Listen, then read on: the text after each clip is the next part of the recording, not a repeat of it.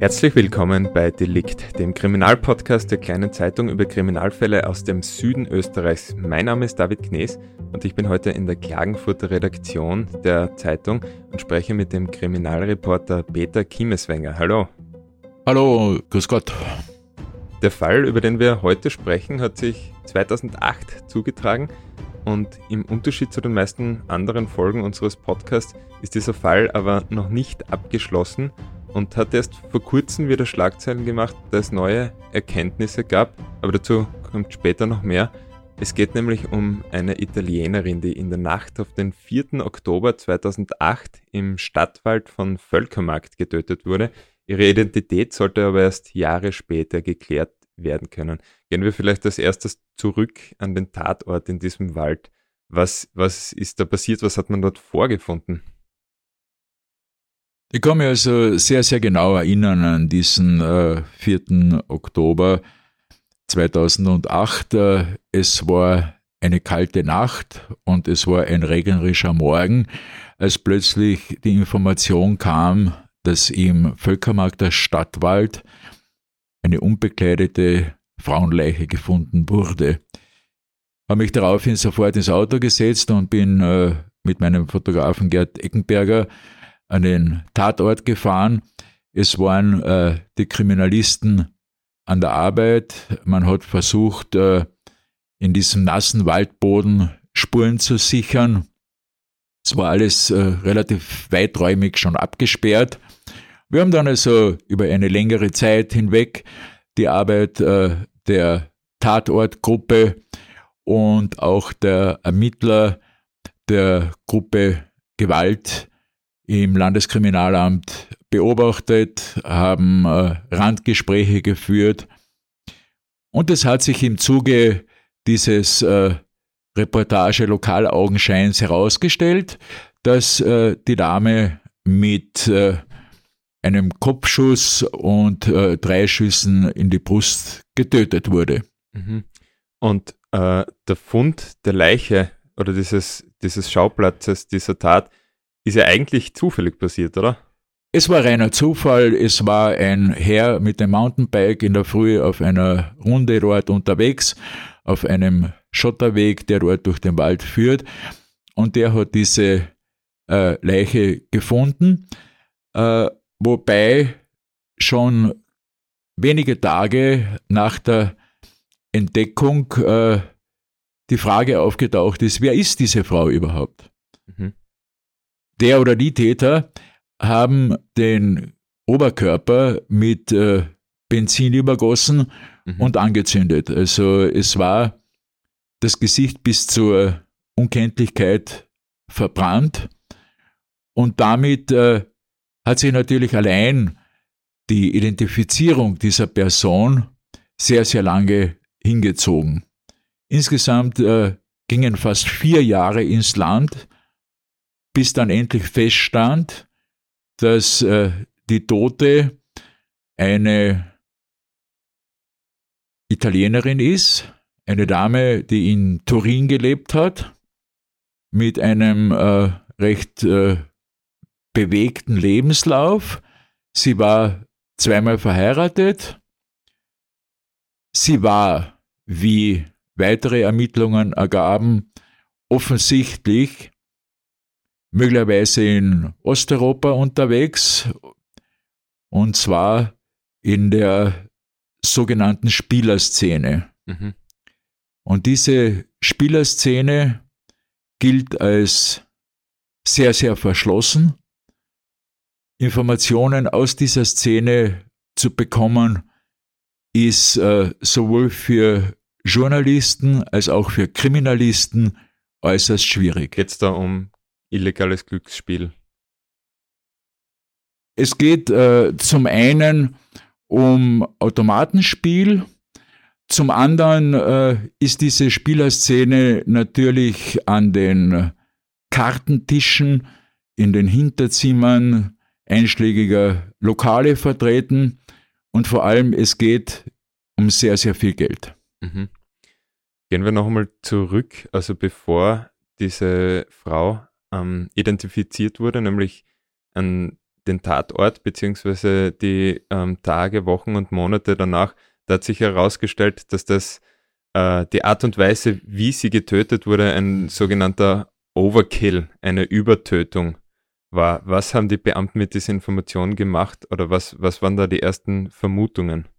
Die Tötungsart äh, weist darauf hin, dass es wohl, wie bei 99 Prozent der Morde, ein Nahverhältnis zwischen Täter und Opfer gegeben hat und wohl gibt. Zum Zweiten hat dieser heftige Regen in der Tatnacht dazu beigetragen, dass also sehr, sehr spärliches Spurenmaterial mhm. zurückgeblieben ist. Die bedeutendste Spur war lange Zeit der Teil einer Motorabdeckung eines Fahrzeuges, von dem er ausgegangen ist, dass es ein Fiat Panda ist. Schlussendlich hat sich dann herausgestellt, dass äh, dieser zurückgebliebene, abgebrochene Teil äh, offensichtlich von einem VW Polo stammt. Und äh, dieser VW Polo ist äh, Jahre später in Udine aufgetaucht und äh, wie dann weitere Überprüfungen ergeben haben, war dieses Fahrzeug zur Tatzeit im Besitz des Mordopfers. Mhm. Eine kurze technische Zwischenfrage. Wenn man jetzt als Ermittler so ein Fahrzeugteil findet, wie ist da die Vorgangsweise? Fragt man dann ähm, Autoexperten, Mechaniker, hört man sich da einfach um oder gibt es eine Datenbank? Wie kann man sich das vorstellen? Und Sie sind ja offensichtlich falsch gelegen, wenn es erst der Fiat war und dann VW. Wie läuft das ab ungefähr? Naja, es ist der erste Weg, führt natürlich die Ermittler zu Autowerkstätten, wo einmal überprüft wird, aus welchem Material dieser sichergestellte Teil besteht, dann einmal überprüft wird, äh, in welchen Fahrzeugen solche Materialien verbaut werden. Und wenn man ganz, ganz viel Glück hat, finden sich auf diesen Teilen vielleicht auch andere Kennzeichnungen beziehungsweise unter Umständen äh, Bauartnummern, über die man dann weitere Rückschlüsse auf das Fahrzeug ziehen kann oder ziehen könnte. Mhm. In diesem Fall hat sich also die Spur zu diesem vermeintlichen Fiat Panda dann erkaltet. Mhm. Ähm, der Täter oder der oder die, die Täter haben sich ja alle Mühe gegeben, um die Identität oder die Aufklärung der Identität des Opfers äh, zu verschleiern oder unmöglich zu machen. Wie Sie vorher schon angesprochen haben, ähm, die Leiche hätte in Brand gesetzt werden sollen. Es war, er, er hatte anscheinend eine Waffe mit, eine, eine Pistole mit, mit der die Frau erschossen wurde und hatte auch Brandbeschleuniger mit, wahrscheinlich in der Absicht, sie zu verbrennen, ebenso unkenntlich zu verbrennen, dass sie nicht identifiziert werden hätte können. Was für eine geplante Tat spricht. Wie konnte die Dame dann trotzdem identifiziert werden? Ja, der, der Schlüssel war einmal mehr das Zahnbild. Also man kennt das ja äh, selbst aus der Archäologie. Also diese Lehre ist ja schon sehr, sehr alt, wird natürlich ständig verfeinert, ständig präzisiert kommen also viele Innovationen aus Forschung und Technik zum Zug. Aber im Grunde genommen ist das Zahnbild eines Menschen etwas Einzigartiges. Jeder Mensch von diesen vielen Milliarden, die auf diesem Planeten leben, hat ein anderes Zahnbild. Und äh, es gibt also sehr interessante Methoden, um diese Zahnbilder dann zu entschlüsseln. Äh, letztendlich waren es dann äh, speziell bearbeitete oder angefertigte Kronen, die auf die Spur beziehungsweise dann letztendlich auf die Identität der Frau geführt haben wenn ich die Geschichte, ich habe mich mit unserer Kollegin Claudia Oderbrecht, die auch an dieser Geschichte arbeitet, vorher unterhalten, wenn ich das richtig verstanden habe, ist man ja zuerst über die Arbeitsweise des Zahnarztes, äh, quasi über dessen Handschrift dann überhaupt näher an diese Spur gekommen. Habe ich das richtig verstanden? Naja, es ist äh, sowohl der Zahnarzt als auch das Dentallabor, mhm.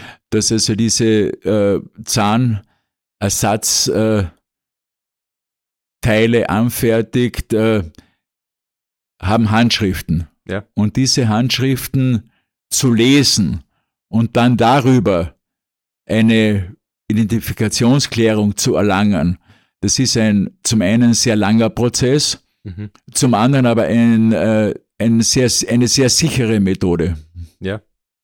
Ja, 2012 war das nämlich soweit. Dann wusste man, es handelt sich um die ähm, zum Tatzeitpunkt 49-jährige Anna Tode.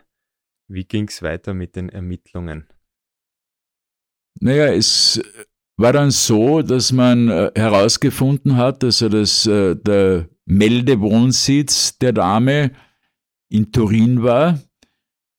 Man hat also dort äh, auch entsprechend Nachschau gehalten in der Wohnung und äh, ist sehr bald draufgekommen, dass diese Wohnung vollkommen leergeräumt war. Es gibt also den Verdacht, dass möglicherweise äh, die Tat die Handschrift eines Raubmordes äh, trägt. Das heißt also, dass der Täter vermutet hat, dass sich in dieser Wohnung Wertgegenstände, Schmuck oder ähnliches mehr befinden. Das ist eine Theorie.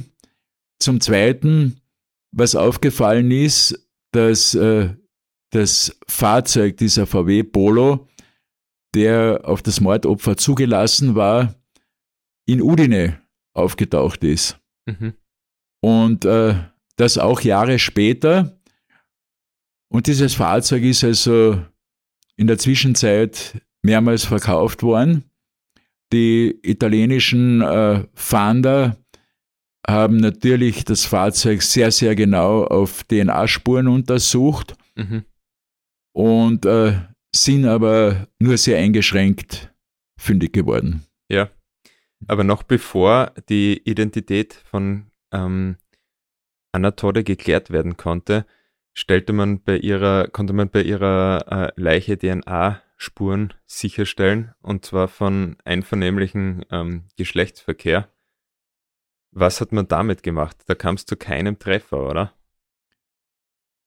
Naja, es ist äh, gesichert eine männliche DNA-Spur die möglicherweise vom Täter stammt, aber nicht stammen muss. Mhm. Weil es ist bis heute unklar, ob der Auffindungsort der Leiche auch der Tatort ist. Ja.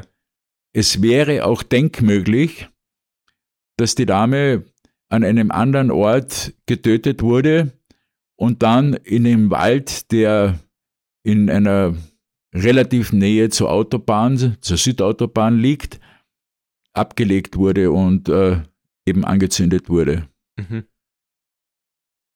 Bemerkenswert ist, dass äh, das Mordopfer nach Auswertung ihrer Bankomat- und Kreditkarten am 3. Oktober offensichtlich eine höhere Geldsumme in Italien abgehoben hat. Mhm. Und äh, es gibt äh, Erkenntnisse oder Informationen der italienischen Ermittler, dass sie beabsichtigt hat, eine Auslandsreise anzutreten. Mhm. Die Kernfrage ist, ob sie sich in Kärnten nur auf Durchfahrt befunden hat, möglicherweise in Richtung Osteuropa, mhm. denn ihre familiären Wurzeln äh, sollen bei der ungarischen Minderheit in Rumänien liegen. Ja. Könnte also sein, dass die Frau Verwandte in Rumänien besuchen wollte. Mhm. Möglicherweise in Begleitung eines Begleiters. Fest steht, dass äh, die Dame zweimal verheiratet war und auch sonst äh, ein, äh, würde man sagen, relativ turbulentes und äh, freudiges Leben geführt hat. Mhm. Aber ähm, feststellen, wer jetzt ihr, ich nenne ihn jetzt einfach mal ihren Liebhaber war, konnte man bis jetzt nicht. Das ist doch eigentlich ungewöhnlich, weil ich, ich nehme an, wenn sie ähm, eine Beziehung mit einem Mann eingeht, dass sie zumindest ihr privates, ihr persönliches Umfeld irgendwie darüber Bescheid weiß. Und das konnte auch nie wer ausfindig gemacht werden, der Aussage über ihr Reiseziel oder über irgendeine Ankündigung über eine bevorstehende größere Reise oder einen Ausflug machen hätte können, oder? Das ist nicht ungewöhnlich. Nach unseren Recherchen ist äh, die einzige äh, Person, die wirklich ein äh, nahe Verhältnis äh, zur Getöteten gehabt hat, ihre Schwester. Mhm. Und äh, von dieser Schwester äh, haben Kriminalisten gehört, dass sie so etwas wie einen neuen äh, Begleiter, Liebhaber, Freund gehabt hätte. Mhm. Es ist also bis heute nicht gelungen, diese Person einwandfrei zu identifizieren. Punkt 1. Und Punkt 2, diese an der Leiche isolierte DNA-Spur wurde mittlerweile millionenfach durch äh, Computerarchive quer durch Europa geschickt und hat keine Treffer ergeben. Mhm. Also das heißt, sie muss von einer Person stammen, die in den letzten 14 Jahren in keiner wie immer gearteten Art und Weise mit dem Gesetz in Konflikt gekommen ist, wo ja schon bei Festnahmen DNA-Proben genommen werden können. Mhm. Ähm, oder es gibt Ermittlungspannen. Also vor allem von, von einem Ermittler in einem Interview habe ich jetzt gehört, der hat das ein wenig durch die Blume formuliert, aber hat gesagt, dass die Zusammenarbeit gerade mit den italienischen Behörden sinngemäß nicht die leichteste ist. Könnte es sein, dass man da hier hätte, etwas hätte finden können, aber das einfach nicht passiert ist aufgrund von, von eben solchen Pannen? Nein, ich würde es nicht als äh, Panne bezeichnen, sondern als ganz, ganz großes Manko in der Europäischen Union. Es mhm. gibt also Interpol, eine Polizeiverwaltungsbehörde, die weltweit operiert, und es gibt Europol, ebenfalls eine Polizeiverwaltungsbehörde, die koordiniert, aber nicht operativ äh, tätig sein kann aufgrund der gesetzlichen Rahmenbedingungen. Alle Ermittlungen, die österreichische Kriminalisten im Ausland führen oder führen wollen, müssen über das Bundeskriminalamt abgewickelt werden, beziehungsweise in weiterer Folge über Interpol. Mhm. Und es sind also wahnsinnig lange Wege, die solche Akten gehen. Mhm. Ich glaube, es wird äh, mittel- und langfristig notwendig sein, diese Wege radikal zu verkürzen, indem man grenzüberschreitende Sonderkommissionen einsetzt, gemischte Ermittlerteams, die es sowohl möglich machen, österreichischen Kriminalisten in diesem Fall nach Udine oder nach Turin zu fahren, auf kürzesten Weg, sich dort selbst ein Bild zu machen und umgekehrt natürlich auch, äh, wie in diesem konkreten Fall, äh, italienischen äh, Polizisten, Kriminalisten die Möglichkeit geboten wird, sich hier in Kärnten umzuschauen. Mhm. Ein Zusatzproblem und ein Spezifikum ist der Zentralismus in Italien. Es hat also jede Region so ein bisschen ein, ein eigenes gesetzliches Rahmenprofil. Und nachdem also in diesem Fall zwei Regionen betroffen sind, also zum einen äh, Udine, die Region Friaul-Julisch-Venetien und auf der anderen Seite Turin, die Region Lombardei, ist es schon hier schwierig, eine Koordination beziehungsweise eine regionenübergreifende Ermittlungstätigkeit aufzubauen, weil also alles und jedes, was in den jeweiligen Regionen ermittelt wird, über die Zentralbehörde in Rom gehen muss. Mhm.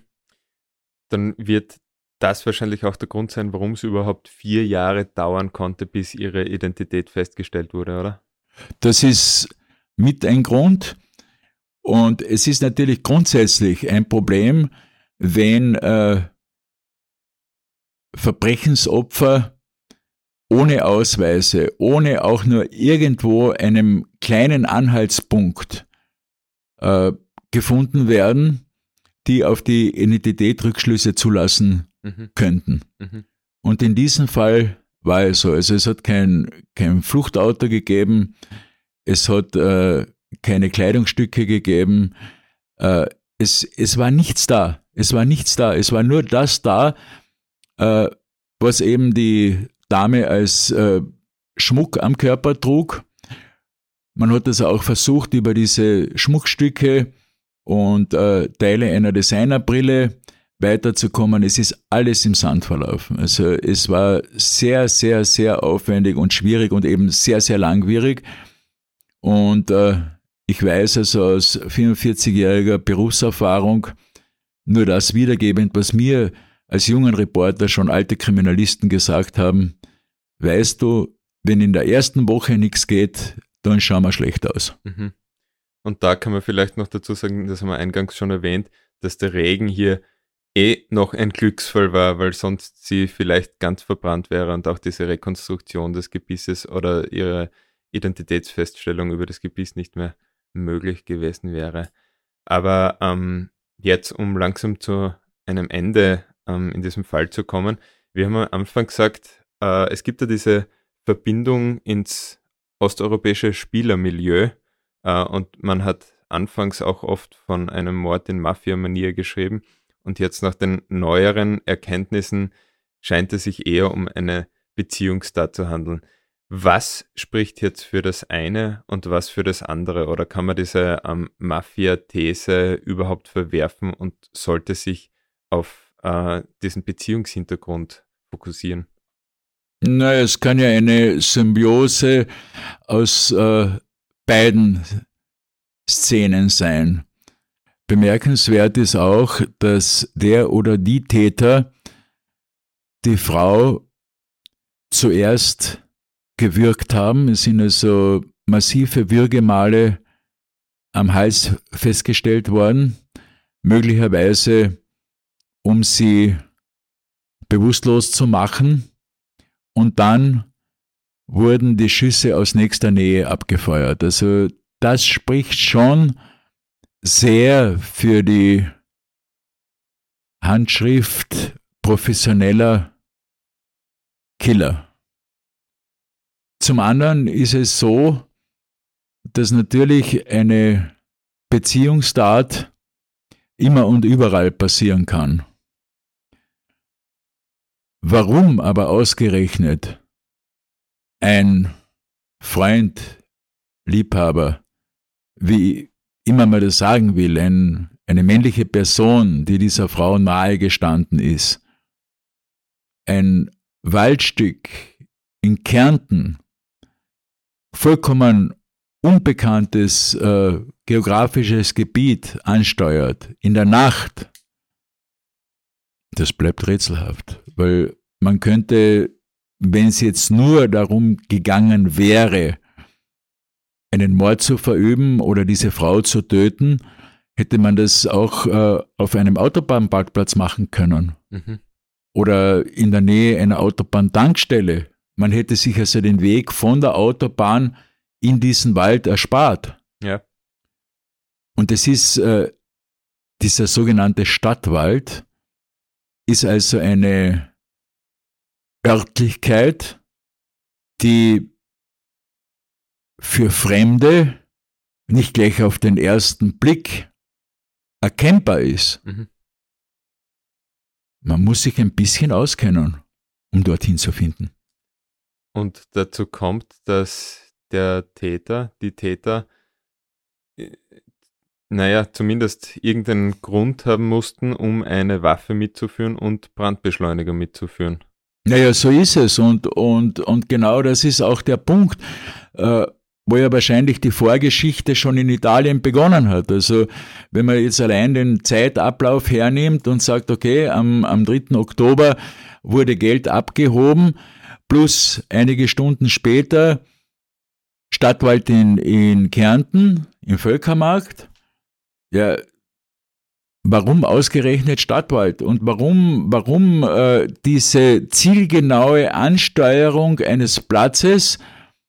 Denn wenn man ihn nicht kennt, äh, eine Lokation ist, wo man sich auch verirren kann. Mhm. Mhm. Und auf der anderen Seite sind in der Nähe Häuser. Und ich habe damals äh, wirklich auch Hausbefragungen gemacht. Ich bin von Haus zu Haus gegangen, habe die Leute gefragt, habt ihr was gehört? Habt ihr Knaller gehört in der Nacht? Äh, habt ihr sonst irgendwelche Wahrnehmungen gehabt? Und aus diesem Kreis der unmittelbaren Anrainer ist, sind überhaupt keine Wahrnehmungen gekommen. Mhm. Das heißt, es bleiben da einige Fragen offen in diesem Fall ähm, zur Aufklärung beitragen könnte, ähm, könnten zwei TV-Sendungen, eine in Servus TV, die zum Zeitpunkt der Aufnahme dieses Podcasts bereits ausgestrahlt wurde. Äh, da geht es eben um einen Fahndungsaufruf quasi, wo die Ermittler noch einmal diesen ähm, Fall nachskizziert haben und auch äh, diese Fernsehserie diesen Fall insgesamt noch einmal kurz ähm, nachgezeichnet hat. Das hat bis jetzt, soweit ich weiß, keine Ergebnisse gebracht. Man erhofft sich weitere Ergebnisse von einer ähnlichen Sendung, die in Italien ausgestrahlt wird. Glauben Sie, das könnte noch den entscheidenden Hinweis bringen? Also ich glaube ganz, ganz sicher, dass äh, der Schlüssel zur Klärung dieses Verbrechens in Italien liegt. Mhm. Ich glaube also, dass man hier ganz, ganz genau noch einmal prüfen muss, alle sozialen Kontakte, alle möglichen äh, Kontakte vor der Abreise dieser Toten, dass man hier noch einmal ganz minutiös, Punkt für Punkt, die letzten Tage, die letzten Stunden in ihrem Leben nachzeichnen muss. Und es gibt ganz, ganz sicher irgendwo eine Ungereimtheit, die vermutlich der wirklich goldene Schlüssel zur Klärung des Falles ist. Mhm. Die Zeit wird das zeigen. Danke, Peter Kimmeswenger, dass Sie sich an diesen Fall erinnert haben. Und danke fürs Zuhören bei Delikt, dem Kriminalpodcast der kleinen Zeitung. Mein Name ist David Knees. Falls euch dieser Podcast gefällt, könnt ihr ihn auf Apple Podcast bewerten, auf Spotify, Google Podcast und wie die Plattformen alle heißen, abonnieren. Bis zum nächsten Mal bei Delikt.